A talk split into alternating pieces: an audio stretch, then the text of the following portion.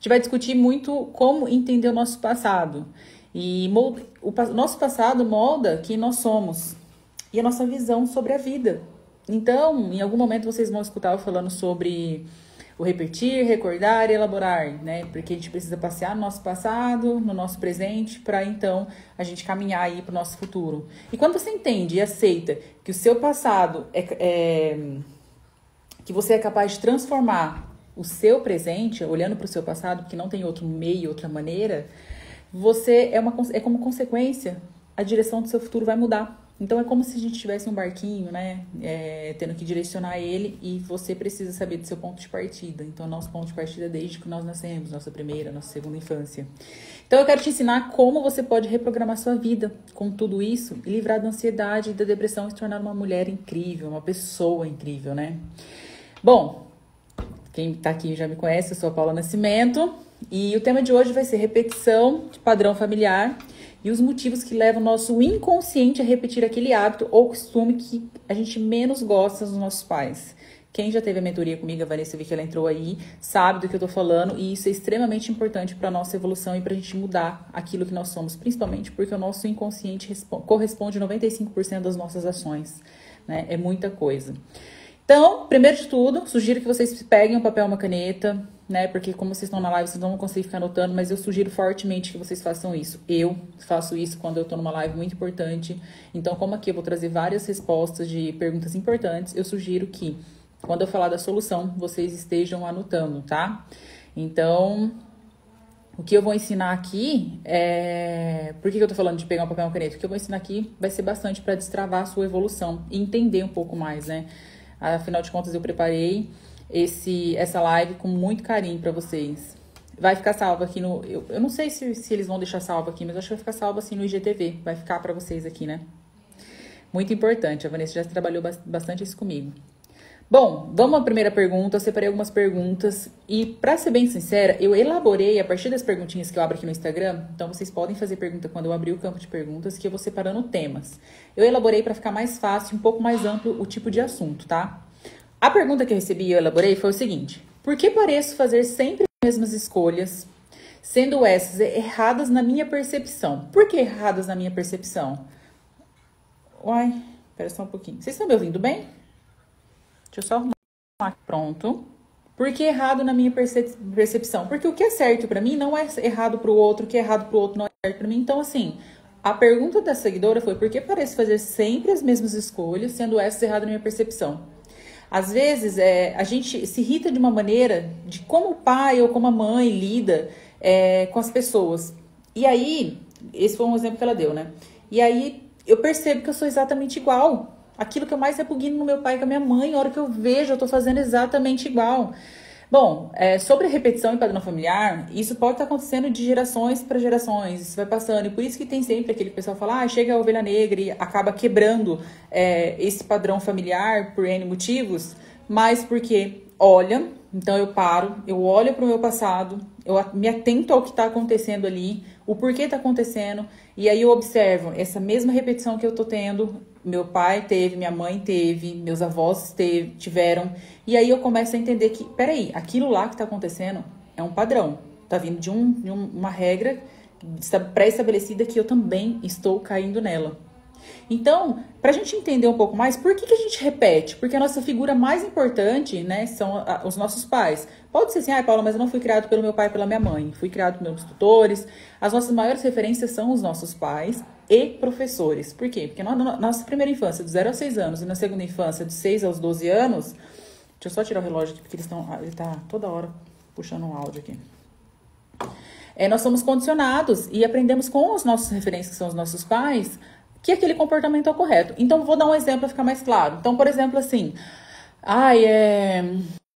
Mãe. É, talvez, tipo, como, deixa eu pensar num exemplo mais, mais claro para vocês. Ah, eu percebo que minha mãe tem um costume de sempre falar alto. Nossa, mas grita, toda vez que você falar, não consegue falar baixo. E aí eu tô percebendo que eu tenho esse costume e não consigo tirar. Por quê? Porque para ela, talvez, o falar com as pessoas, falar de modo é, normal, é falar alto. E aí você se habitua. E aí você reconhece uma pessoa, você chega no ambiente que você tá falando alto. Eu só vou tirar aqui a, os comentários. Ah, se eu tirar vai sair a, a live. Você acaba tendo esse hábito também. Então, assim, se você vive num lar que tem muita briga, para você é normal viver naquele lar. E aí, quando você se depara onde um lar e, se de repente você se envolve com uma pessoa que não tem, que é muito calma, muito tranquila, você acha aquilo estranho. Então você está repetindo o padrão, e se não chega alguém, se você não para e olha para o seu autoconhecimento, você vai continuar repetindo esse padrão e isso é incômodo, né? Até que, até que você note que aquilo está sendo incômodo. Por que, que eu falei que na sua percepção às vezes é certo e que é errado? Porque às vezes na percepção da pessoa aquilo lá tá tudo bem, e aí isso tende a se perpetuar, tá? É... E aí eu até coloquei assim, né, no, na perguntinha, eu coloquei assim, às vezes agressão física. Eu postei uma imagem hoje, não sei se vocês viram, né, da criança que está sentada na cadeira. E aí tem essa repetição de padrão, né? Ela apanha e depois ela bate, ela vira é, adolescente e assim vai. E ela repete esse padrão. E aí tem uma pergunta, assim, né? É, isso acontece também com relacionamentos que a gente vê que são mulheres muito submissas. Sim, a submissão, a compulsão, eu vou falar um pouco mais adiante. É, crianças muito amedrontadas, amedrontadas, elas são tudo uma repetição. Isso tem, né? E eu não sei se você já conhece ou não, um meio de autoconhecimento também é a constelação. Eu já estudei sobre, não entrei para esse caminho, mas eu acho super interessante porque é mais ou menos isso. A gente vira, olha para o nosso passado, entende, honra, perdoa e se despede. Então, como que eu posso solucionar isso, Paula? A gente tem duas opções. Ou você continua e nessa repetição de padrão, se isso não te incomoda, isso vai perpetuar. É como se a gente. Tipo assim, até incomoda, mas é como se a gente estivesse no mar. Então a gente tá, tipo assim. É, eu tô nadando e aí eu dou uma folgada, levanto e aí eu afogo um pouco mais de novo, mas eu consigo viver naquela onda, naquele altos e baixos. Ah, que a onda deu uma amenizada, eu consigo respirar e volto, mas eu fico nesses altos e baixos. Ou você perpetua continuando nisso, ou você aprende de fato a nadar. E isso a gente pode perceber, se eu perpetuar, está sendo disfuncional, ou seja, não está funcionando, eu preciso encontrar um outro meio. Então, se eu aprender a nadar e conseguir entrar para novos hábitos, novos caminhos, isso vai passar com o tempo. O que, que eu quero que vocês entendam aqui? Não se, não se modifica nada do dia para noite. Quando as pessoas falam para mim, Paula, o que é depressão? Depressão é uma somatização, somatização de sentimentos negativos ao longo da vida. Ninguém adquire depressão por um único estágio, por um único momento. Ela adquire desde quando ela está na barriga da mãe. Nossa, Paula, mas como assim? É, é, como que a pessoa não sente? Não, ela vai começar na sua infância, dos, depende, assim, muito. Quando o bebê está na barriga da mãe, a mãe passa por extremos nervosos, já começa o seu sistema nervoso ali, já começa é, uma já nasce uma criança mais agitada. Então, se isso se perpetua, né? Esse esse nervosismo da criança, essas discussões em casa, essas brigas, relações dos pais misturado com relações dos filhos e vira essa bagunça toda, a depressão ela tem muito, é, uma criança com, que vive num lar desse tem muita chance de ter depressão na, no futuro. Sem contar também agora que a gente fala também sobre essa a tecnologia, né? Então, tudo isso contribui. Então, a depressão é uma somatização de emoções negativas ao longo da vida. Bom, e aí, dito isso, né, eu coloquei sobre essa questão da de você aprender novos caminhos e começa de fato a aprender a nadar, ou você segue é, com o mesmo comportamento e seguindo esse padrão. Então você só vai conseguir notar isso se você realmente parar. E no final da live eu vou falar um, um, seis sugestões de que você pode começar a notar se você está repetindo ou se você está rebelando, né? Porque a gente fala repetir ou rebelar. Rebelar, eu não, eu olho para aquilo, eu não quero ser igual e eu começo a mudar os meus comportamentos. Bom, agora a gente vai para uma segunda pergunta. Como posso deixar de repetir? Como posso deixar de repetir padrões, principalmente os dolorosos? E que me afeta conscientemente. Então veja bem, se me afeta conscientemente, é sinal de que eu estou tendo plena consciência de que aquilo está me incomodando. Tem coisas que a gente acha que não incomoda, ou seja, 95% das nossas ações é feito pelo irracional. Então, tem coisas que eu faço, eu falo assim, ah, aí, aí chega o marido, chega o companheiro, chega o pai, chega a mãe, a pessoa que convive com você e fala assim, fulana, tá ficando chato esse negócio, tá me incomodando isso aí que você tá fazendo. Quem é, não tem maturidade suficiente para entender isso, o que, que acontece? Ai, nossa, o problema é seu, nossa, pelo amor de Deus, para de reclamar. Quem tem maturidade, talvez, para entender isso, vai falar: nossa, peraí, não é a primeira vez que falaram isso para mim, não é a primeira vez que reclamaram. começa a ter a percepção se está repetindo os padrões é, comportamentais familiares, tá? Então, aqui, ó, como posso deixar de repetir padrões, principalmente dolorosos, que me afetam conscientemente? Bom, eu já falei aqui para vocês e falo sempre sobre Freud e a psicanálise. E aí, ele fala muito que eu acabei de repetir ali em cima, sobre repetir, recordar e elaborar. A partir do presente, eu vou para o passado e projeto um futuro. Paulo, tem como a gente e eu já trabalhei nessa linhagem, né? Para quem é coaching sabe disso, né? Eu tenho essas três formações em coaching e mais um outro curso que foi, é, não foi uma imersão, mas nessas três imersões que eu fiz, eles ensinam o quê? Ai, ah, vamos olhar daqui para frente. Eu não consegui trabalhar com essa, com essa dinâmica. Eu prefiro olhar para o passado, eu só consigo modificar, e foi comigo assim, o meu futuro olhando para o passado. Lembrando, quando eu olho fico o tempo todo voltado para o meu passado, eu estou em estado depressivo. Quando eu fico no presente, eu estou em paz. Quando eu fico de olho muito no futuro, eu vivo ansiosa.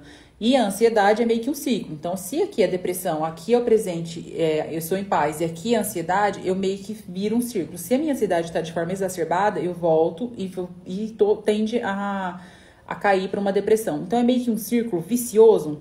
Eu só não fico no centro, que é na onde eu consigo estar em paz. A partir do recordar, o nosso sofrimento dado, e como que essa dinâmica que Freud explica funciona?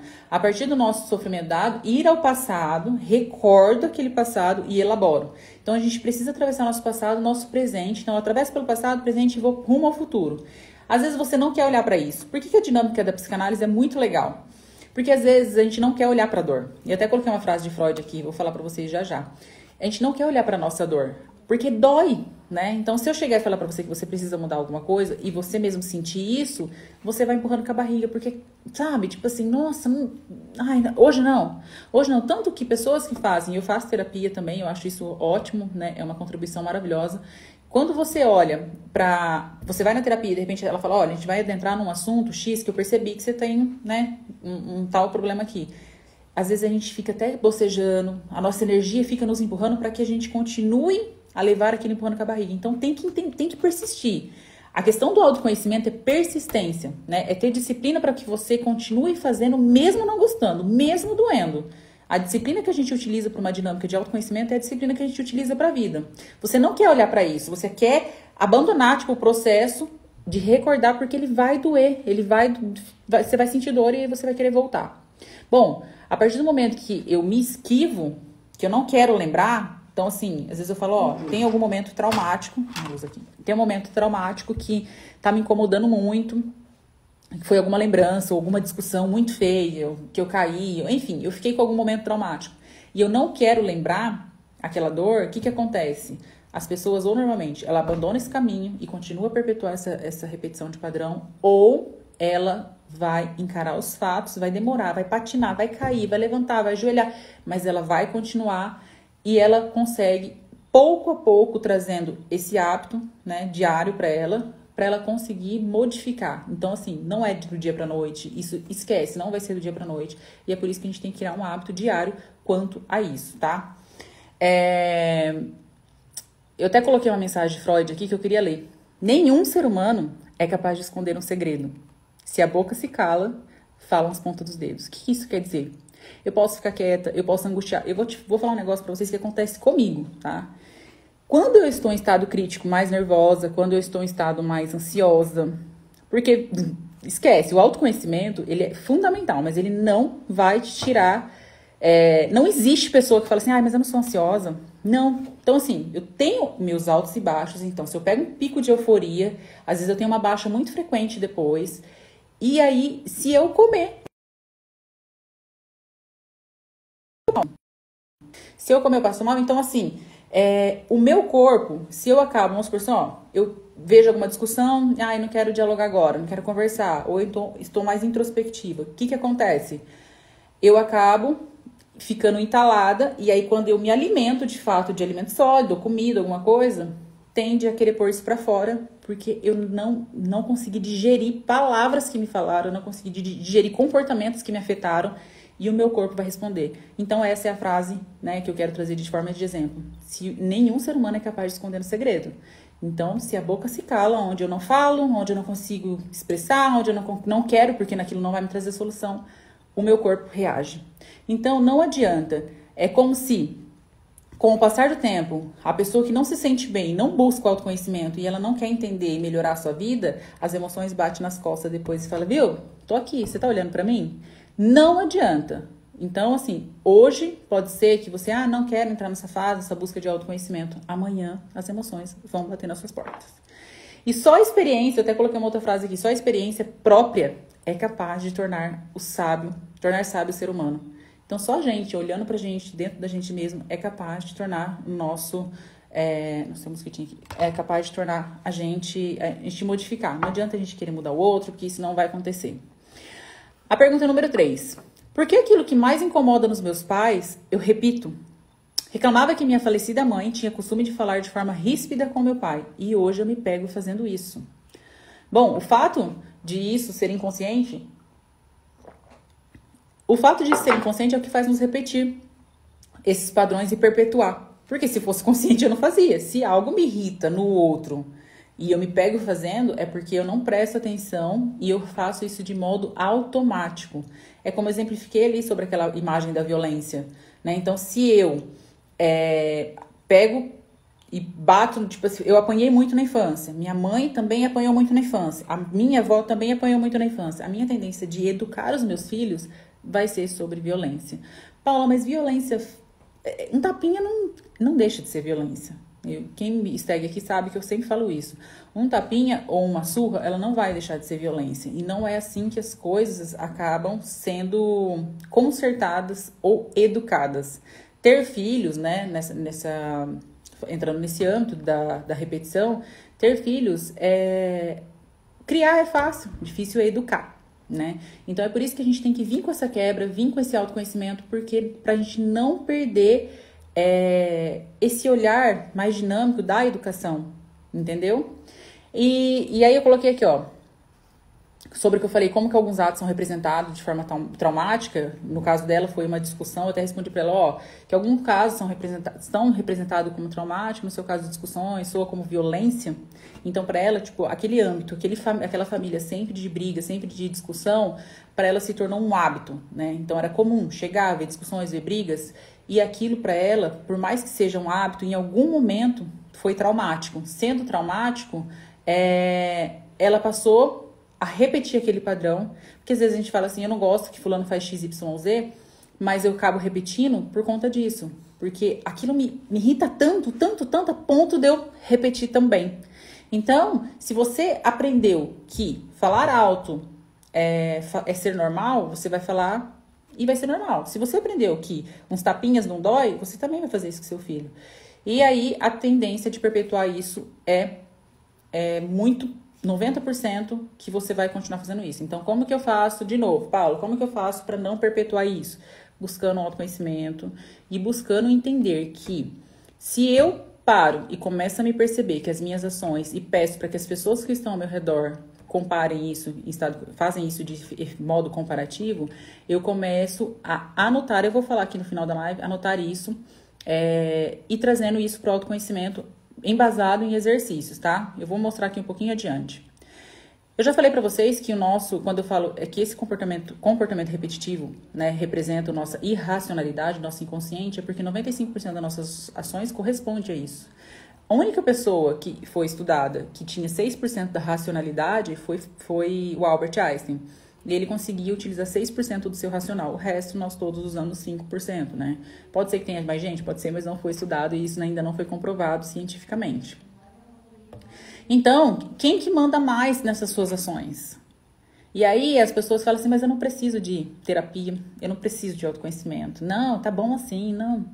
É, até como a Índia falou que autoconhecimento é libertador, liberta você da dor. Né? Da dor de futura, da dor de você estar tá vivendo o presente, da dor da ansiedade, da dor da depressão. Lembrando, você não vai ficar sem uh, ser ansioso, você vai ter um controle sobre isso. É completamente diferente, tá? Bom, uma ótima pergunta que eu achei fantástica foi: vamos para a quarta pergunta. Compulsão alimentar pode ser um tipo de repetição de padrão? Sim, por incrível que pareça. Estudo comprova que compulsão alimentar é, é um tipo de repetição de padrão. A gente tem padrões de relacionamento, é uma padrão de relacionamento que eu falo, às vezes a pessoa que mulheres que se relacionam com agressores, isso também pode vir do comportamento familiar, né, de perpetuar a submissão de mulheres. A gente tem a rejeição, o abandono. Então todos esses sentimentos, eles fazem parte, sim, dessa repetição de padrão. E tudo isso pode estar vindo de gerações para gerações. É, entender que quando isso acontece, é, é porque assim, Vou explicar mais um, um, opa, uma dinâmica melhor. Toda vez que, que a gente entende que, esse, que essa repetição vem e nos traz incômodo, a gente pode ter sido criada porque os nossos pais ou os nossos avós não tinham uma cultura de falar assim, ah, mas eu te amo, nossa, né, do carinho, do toque. E o amor, sim, como a gratidão, transforma. E aí uma criança às vezes cresce se sentindo rejeitada.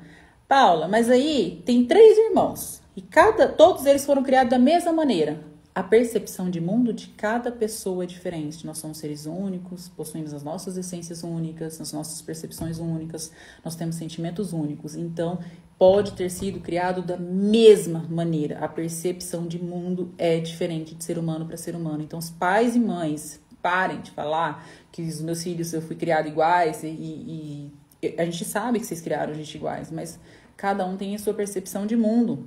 Então, não é simples, não é fácil, mas a gente pode criar aos poucos pequenos hábitos atômicos, que são ah, pequenos hábitos, né? Atômico seria algo pequeno, que você consegue modificar diariamente essas repetições e conseguir ter essa quebra de padrão. Então, como que a gente vai fazer isso? É... Eu falo assim, que todas as vezes que eu percebia que eu tinha alguma repetição Nada assim que falasse, ah, isso me incomodava demais, mas a gente tem repetição sim. Eu fazia questão de falar assim, peraí, vou anotar. Chegando lá em casa, eu anoto que eu fiz isso aí e eu não, não gosto desse comportamento, isso me incomoda. Ou às vezes as pessoas que estavam convivendo perto de mim, né, falava isso. Um outro, um outro que é baseado em família, né, isso também é que os, seus, os nossos pais, às vezes, têm muito costume de falar: Ó, oh, Fulano, você parece muito com seu pai. Seu pai, você é igualzinho nisso. Olha, Fulano, você é igualzinho a sua tia nisso aqui. Quando você fizer isso, não acha ruim, não capta essa informação. Capta e guarda para você. Anota, marca. Não leva na imaturidade e leva sim como uma percepção do que a pessoa tá vendo em você e vê se isso vai ser repetidas vezes comentado. É, ele até comentou que esse é o problema, a gente cria os filhos igualmente. Sim, porque, na verdade, tudo que eu tô falando aqui, mesmo que não tô falando para julgar e que é ruim, é que sim, os nossos pais, assim como os nossos, é, eles aprenderam com os nossos avós e isso, né, vem se perpetuando, é uma cultura, acredito que tá fazendo certo, né? Nem um pai, nem uma mãe quer educar o filho de modo incorreto. A gente educa naquilo que a gente acredita que esteja fazendo o melhor. É, teve um, um, colega, né, o Rodrigo Besoco, que ele fala isso, ele é hipnoterapeuta, ele fala que é, pais, os pais servem para as duas coisas, né? Para arregaçar e acabar com a vida do filho e para dar amor. Então, é as duas vertentes aí, e em modo interpretativo é os pais fazem achando que estão acertando, né? Mas eles fazem com muito amor. Bom, é, vamos para a quinta Pergunta, então, resposta é sim, a compulsão alimentar, ela pode vir de uma repetição de padrão, assim como a rejeição, o abandono, como padrões de relacionamento, é, relacionamento tóxico, né, que se torna abusivo, e essa permissão das mulheres, né, de submissão quanto a isso. E, como eu disse, assim como eu consegui quebrar vários padrões familiares, que para mim foram muito valiosos e vitoriosos, não que estivesse certo ou errado, como eu disse, é uma percepção de cada um, são hábitos. Então, não foi do dia para noite, isso foram anos e anos, anos. Eu entrei para esse mundo do autoconhecimento tem mais de 10 anos e foi, sim, bem lentamente e é algo que entrou, não sai mais, né? Segundo Lorival fala para mim assim, você entrou, você já não, não tem como você sair mais, porque é um caminho literalmente sem volta. Você quer cada dia mais e cada vez mais se aprofundar. Eu entrei já para vários meios de autoconhecimento, e fiquei muito, é, gostei muito da forma como a psicanálise trabalha. Não sou psicanalista formada, mas eu gosto muito de utilizar o meio que eles utilizam, que é trabalhando e entendendo o nosso passado para a gente poder trabalhar o nosso presente e projetar o nosso futuro. Então, eu acho isso sensacional. Assim como a constelação, eu acho que vale a pena também dar uma investigada. Bom, vamos para a pergunta número 5. A forma de amar o outro pode ser uma repetição? O amor cego nos faz repetir mesmo sabendo que é ruim, que é mal. Por que, que a gente perdoa mais facilmente as pessoas que a gente ama, a gente pode brigar, quebrar o pau, descer o pau da barraca com os nossos pais, com o marido, muitas das vezes, com o namorado, com as pessoas que a gente ama, com o irmão, mas a gente perdoa muito facilmente, porque o amor é cego, né? A gente acaba não vendo o defeito que às vezes a gente não aquilo que você aceita nos seus pais, aquilo que você aceita nos seus irmãos, aquilo que você aceita na pessoa que você ama, você não vai aceitar que alguém de fora faça para você. Então é por isso que a gente acaba sim, talvez repetindo essa forma de amar, essa forma de amor dos nossos pais porque a gente acredita que aquela é a forma. E tem uma coisa muito importante que eu quero até falar, é, que tem muitas pessoas que estão presas a famílias de, de forma assim, é, existem pais que são agressores, né, é, mãe, enfim, relacionamento, quando eu falo, marido, e por que, que a gente se perpetua e ainda fica no relacionamento disso? Porque a gente sente culpa, a gente sente raiva, a gente sente medo, a gente sente que a gente precisa estar por perto, que a gente precisa honrar aquele amor, e só eu só consigo honrar aquele amor se eu convivo, né? Se, se eu dou essa essa minha energia, se eu dou essa minha presença para a pessoa e não, né? Isso é muito longe de amor. O amor não é assim, o amor não é não é dolorido, o amor não machuca, o amor não dói, o amor não espinha todos os dias. É, eu falo que é quase uma lealdade do clã, né? Essa, essa questão do, do repetição de amor. É como se eu só posso ser leal e se eu pertencer ao outro, seja ele meus pais, meu marido. Então, você perpetuar essa repetição e essa forma de amar, ainda mais nos dias de hoje, né, que a gente tem outras chances, outros meios, porque a gente costuma muito falar que os nossos, nossos pais falam muito isso, né? Na nossa época a gente não tinha a oportunidade que vocês têm hoje. A gente tinha que às vezes aguentar relacionamentos dos meus avós, né? Eu lembro que minha avó comentava que ela tinha que aguentar, às vezes, relacionamento, porque tinha lá cinco, seis filhos, e aí não tinha outro meio de trabalho. E hoje essa dinâmica mudou muito. A gente precisa olhar e entender que o amor, ele não, é, não precisa ser é, mantido com raiva, com culpa, com essa reação de, de, de que você sozinha pro resto da vida, porque ele vai te alimentar esse amor cego, né? Então, sim, essa repetição se perpetua vindo também da repetição, repetição de padrão familiar. E aí eu até coloquei assim, ah, mas como que eu posso modificar isso? Buscando seu autoconhecimento e como agir diante desse comportamento. E é o que eu fiz, né? E ainda faço comigo. Não é que não é nada fácil de controlar, mas a gente olha e fala assim, não, peraí, isso aqui não é amor. Isso aqui é uma maneira que a pessoa. E é assim, a pessoa ela, ela tem essa dinâmica tão viva nela, ela tem essa repetição tão viva nela que ela acredita que isso é amar. Eu já escutei pessoas falarem que tratar mal o outro é minha forma de amar. Que forma é essa de amor? Ai, quando eu judio a pessoa, as pessoas não entendem, mas, mas essa é a minha forma de amar? Não. Então você está, desculpa, tem algo patológico aí que precisa ser tratado. Essa não é a forma de amar. A forma de amar o ser humano é sendo cuidadoso, é sendo cauteloso, é sendo companheira, né? E eu não tô falando aqui de relacionamento amoroso, eu tô falando de relacionamento familiar também.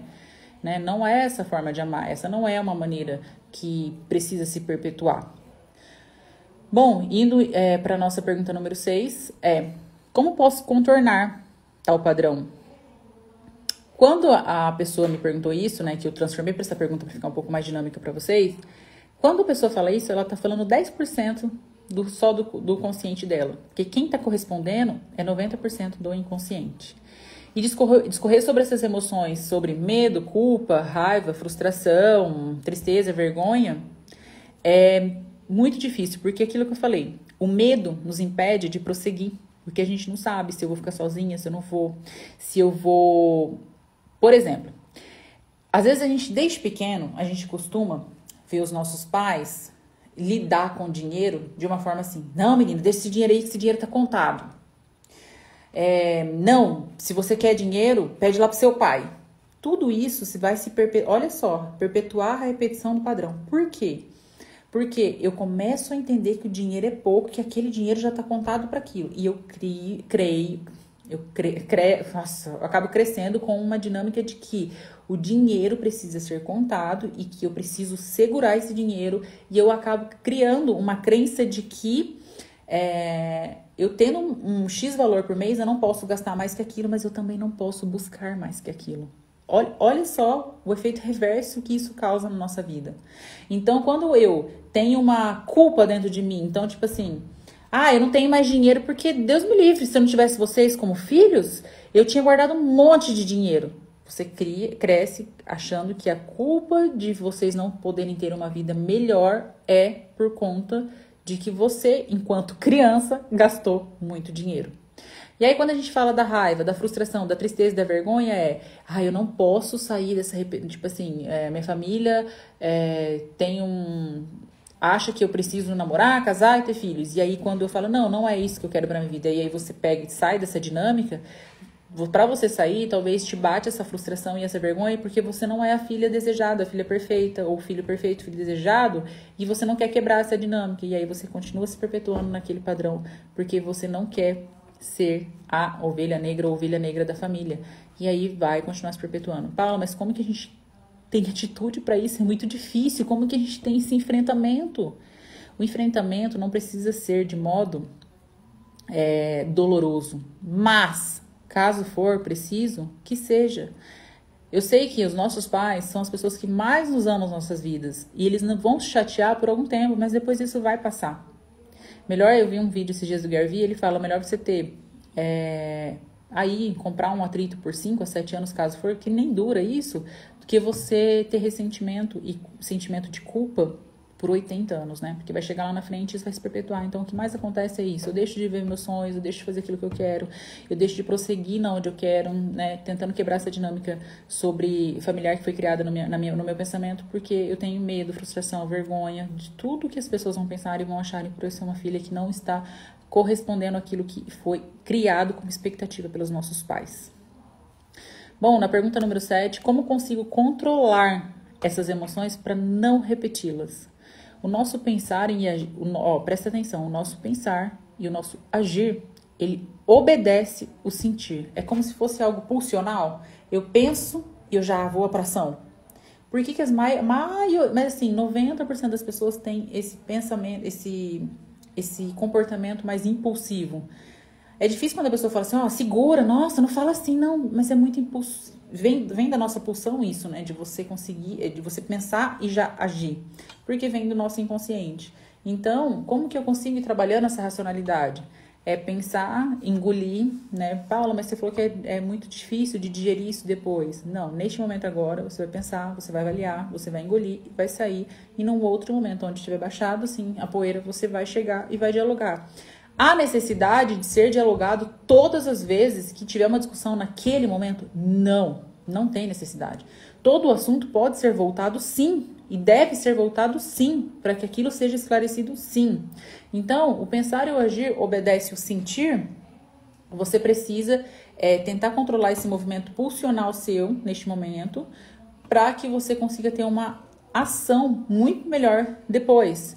Então, a gente passa por um filtro emocional que, que é que, que a gente tem, né? Nesse filtro emocional que, é carrega, que carregamos e, tipo, é uma. Quando passa por esse filtro, talvez saia isso de modo distorcido, de, de um modo distorcido, e aí a gente acaba tendo essas reações que a gente não quer, ou né, agindo de modo com, com muita raiva, de forma agressiva.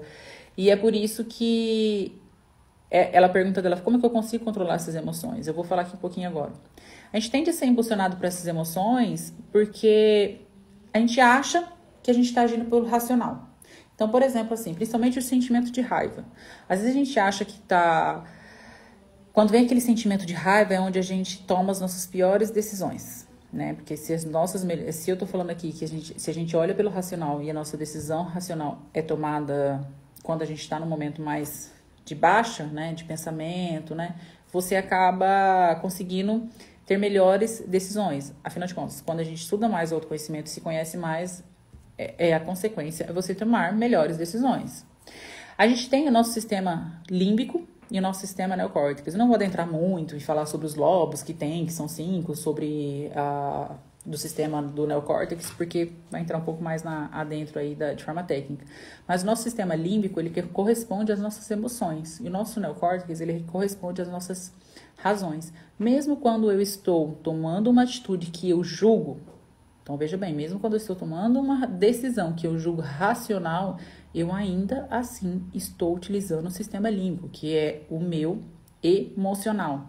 Qualquer tomada de decisão, ela se baseia nas nossas emoções. Ai, Paula, mas você vive falando que você é muito racional? Sim, eu sou. Normalmente, para eu tomar uma decisão, eu vou pensar mais de uma vez sobre ela. Mas quando eu tomo essa decisão, ela é baseada no meu sistema límbico, no meu emocional. E aí é o que eu falei para vocês, que são divididos em lobos, que são cinco lobos, né? Que é o temporal, o occipital, é, a gente tem o, o límbico. Peraí. Nossa, tem. Eu tô luz aqui, tem uns, uns mosquitinhos, peraí. E aí, não precisa adentrar nisso aqui, que vocês não vão nem entender muito bem, né? Sobre o que eu tô falando do sistema límbico, mas esses lobos, eles são cada um para suas ações. Então, às vezes, a gente, um desses lobos é cuida da parte auditiva, a outra do da glutativa, né? Do sentir, e a outra do, do, do emocional e do pensar, enfim. O que, que eu quero que entenda? Que todas essas decisões, resumidamente, são baseadas em emoções e por isso que o pensar e o agir. E aí a pergunta foi: como que eu controlo isso? Vamos para a prática? Se a gente parar, eu fiz aqui umas anotações sobre respondendo essas sete perguntas e eu deixei essa por último justamente porque a gente vai entrar numa prática e agora é a hora que eu acho, né, que se vocês tiverem feito umas anotações, agora é a hora da prática mesmo. Você precisa praticar a auto-observação. Isso é uma das coisas que eu mais falo aqui. Como que é praticar a auto-observação? Como eu estou me sentindo hoje? Ah, eu acordei muito bem. Nossa, eu acordei hoje, eu, eu tô bem. Eu acho que as pessoas misturam muito esse acordar bem com o acordar e o ser feliz. E se você perguntar para alguém, eu te perguntar aqui agora, o que é felicidade para você? A felicidade é ter uma casa, um carro, ter uma família, tá? Isso é muito subjetivo. Eu quero saber de forma objetiva. Você consegue concretizar e olhar a sua felicidade desenhada? Ah, Paulo, eu acho que sim, mas eu sou mais infeliz do que triste. Será? Será que às vezes a gente não acha que os nossos momentos das nossas vidas é muito é, amplo? Ou a gente tem esse que eu falei para vocês, que eu tenho esse momento de euforia, de baixa, e aí eu acho que eu tô sempre triste? Ou será que eu tô fazendo aquilo que eu não gosto? Enfim, tem várias N, pergun N perguntas para serem feitas. Mas praticar a autoobservação quando eu acordo e entender as minhas emoções, como elas estão sendo reagidas durante o dia, é o fator preponderante para que você consiga quebrar os seus padrões familiares. Então, eu acordei hoje, é, eu acordei mais numa baixa, não estou muito motivada, e ainda assim eu preciso levantar e fazer por disciplina. Disciplina é você fazer mesmo você não estando bem, mesmo você não estando, você estando cansado, mesmo você achando que não vai dar conta. Isso se chama disciplina. Eu preciso, eu vou e faço. Mas aí eu chego, hoje, é assim que funciona essa dinâmica comigo. Olha, eu não tô bem, gente. Então, não estando bem, assim, emocionalmente falando, ou que, que seja, tipo, ah, não tive uma boa noite de sono. Eu faço o quê? Eu preciso, eu informo isso às pessoas que estão ao meu redor, que vão conviver comigo naquele dia, e falo, ó, oh, me deixa um pouquinho mais quieta, porque hoje eu tô um pouquinho acima do nível de estresse, eu prefiro ficar sozinha. Isso é se auto-perceber, informar as pessoas que estão ao seu redor, porque elas também não têm culpa disso, e você começar a praticar isso todos os dias na sua percepções, da, percepção das suas emoções. Acordei com raiva, acordei, sei lá, tô chorando, só da pessoa olhar pra minha cara. E aí você consegue ter noção. Isso tá entre os cinco pilares da, da inteligência emocional. Ter a sua auto-percepção, né? Conseguir perceber a emoção do outro, o que você faz com a sua emoção e o que você faz com a emoção do outro. Então, várias vezes assim, você perguntar e anotar. para você entrar num num estado comparativo e ter uma métrica disso. Então, assim, durante uma semana, eu por quatro dias fiquei muito estressada. Peraí, alguma coisa tem aí. Por que você anda muito estressado?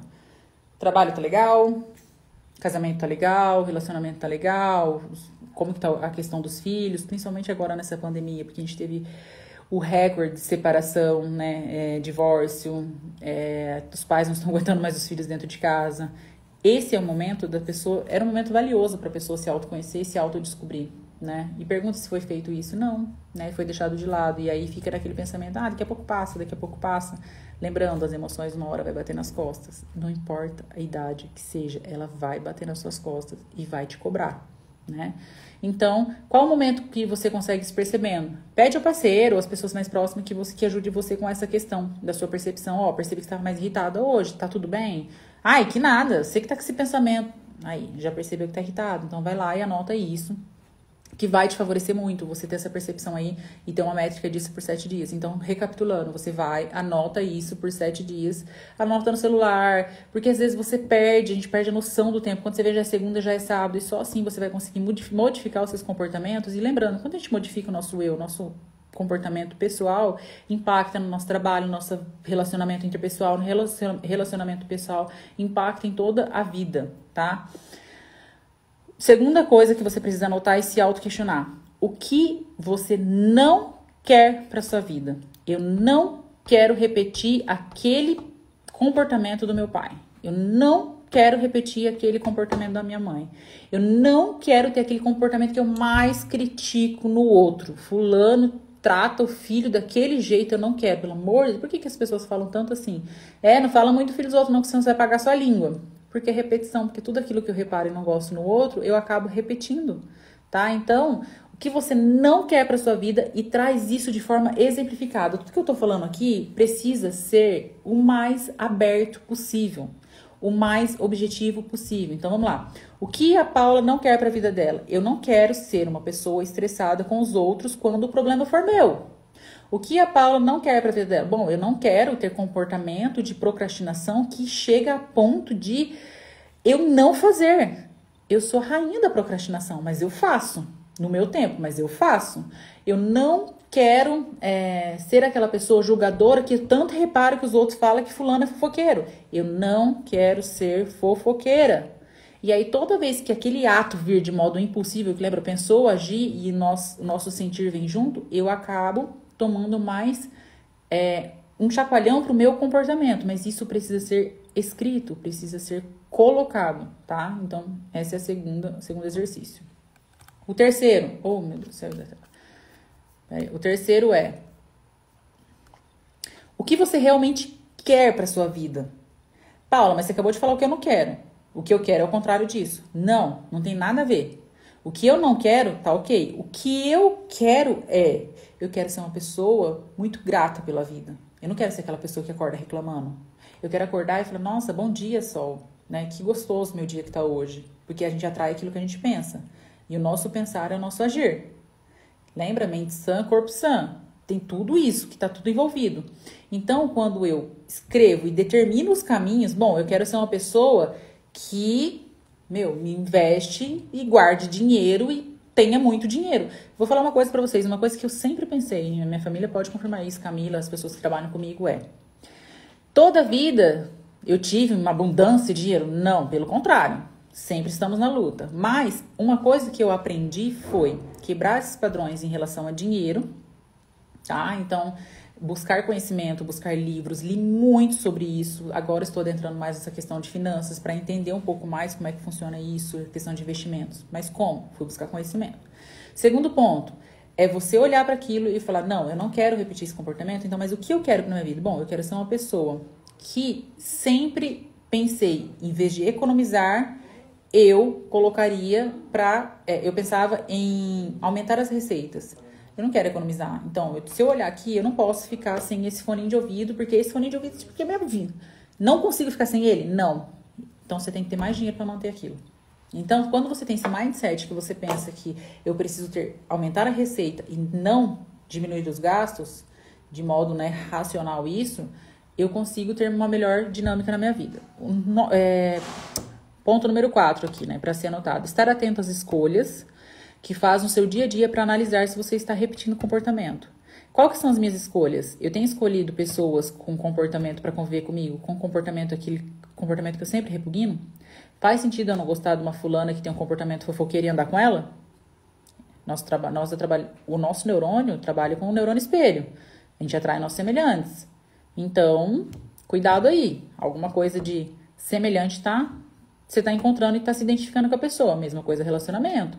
Duas coisas que a gente fala, né? Muito essa questão de atrair nossos semelhantes. Ou atrair nossos semelhantes, ou pessoas com características que precisam ser modificadas em mim. Em mim. De qualquer forma, eu preciso olhar para essas características e evoluir. Então, se eu me relaciono com uma pessoa que, ah, é o ponto principal dela que ela me atraiu assim muito, muito, foi que ela é muito carinhosa. Pode se perceber. Talvez você não seja a ponto. Se você está notando essa característica nela e está valorizando isso, é porque você está faltando em você. Então tá na hora de talvez melhorar isso aí. Agora, se eu estou lidando com uma pessoa que é extremamente, é sempre uma, uma, turma, e eu começo a ver que tem muita gente que é fofoqueira, será que eu também não estou sendo e não estou percebendo? Então, avalia isso. E o exercício número 4 seria estar atento às escolhas que você faz no seu dia a dia para analisar se você está repetindo comportamentos. Agora, número 5 e por último, e muito importante, diga sempre a si mesma: eu sou a minha escolha. Paula, isso está parecendo balela de quem quer vender curso motivacional de coach. Balela não é. Eu falo porque isso funcionou comigo. Faz esse teste que você vai fazer essa métrica de sete dias e coloca: Eu sou a minha escolha. Diga isso mentalmente e verbalmente. Por que, que eu tô falando todo o tempo aqui? Para que vocês anotem isso. Porque a partir do momento que você anota, você relê aquilo e o seu cérebro tende a guardar mais. E quando você exacerba e você fala isso de modo verbal, o seu, o seu cérebro entende como um comando e ele passa a agir sobre, o comando, sobre esse comando. O nosso cérebro ele corresponde a comando. E uma coisa que eu né, sempre falo, não sei se eu já tinha falado aqui, que a, o que diferencia nós seres humanos dos animais é a nossa racionalidade. A única coisa que o animal não tem, que nós temos, é a nossa racionalidade, o poder de pensar. O animal não pensa, ele age, ele sente. É como criança da sua idade, dos 0 aos 6 anos, ela não pensa, ela só age. Como a criança pode saber que jogar isso aqui no chão é errado se ela não tem a racionalidade sobre isso? Vocês entendem que a violência não funciona com criança por conta disso? Porque a gente não sabe, ela não sabe reagir dessa maneira, ela acha que ela pegou e viu e colocou. Por que, que a criança lida muito com o toque? Ela precisa desse tocar.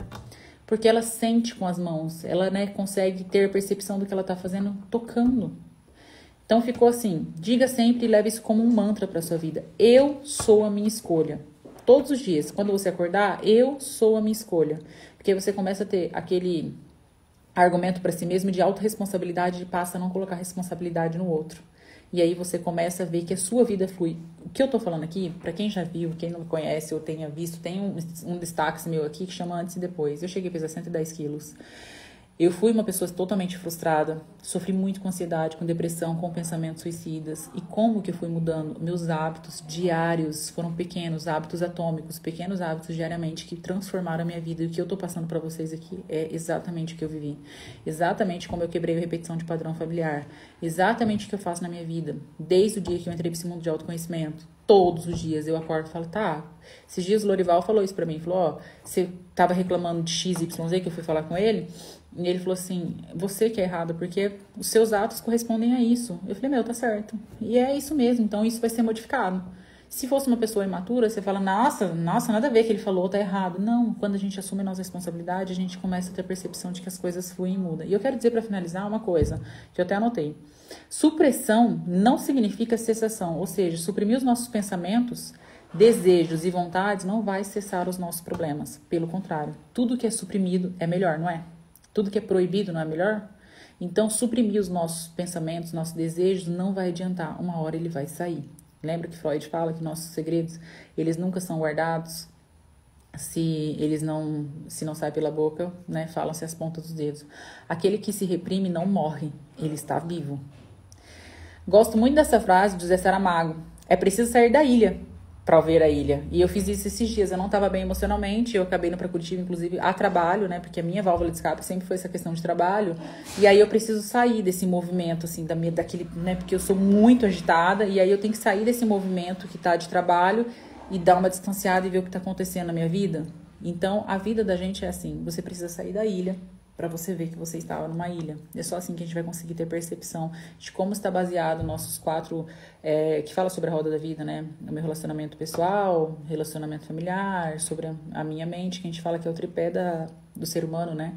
É o espiritual ligado com o orgânico e a, saúde mental, né? Então, esse é, é o nosso tripé.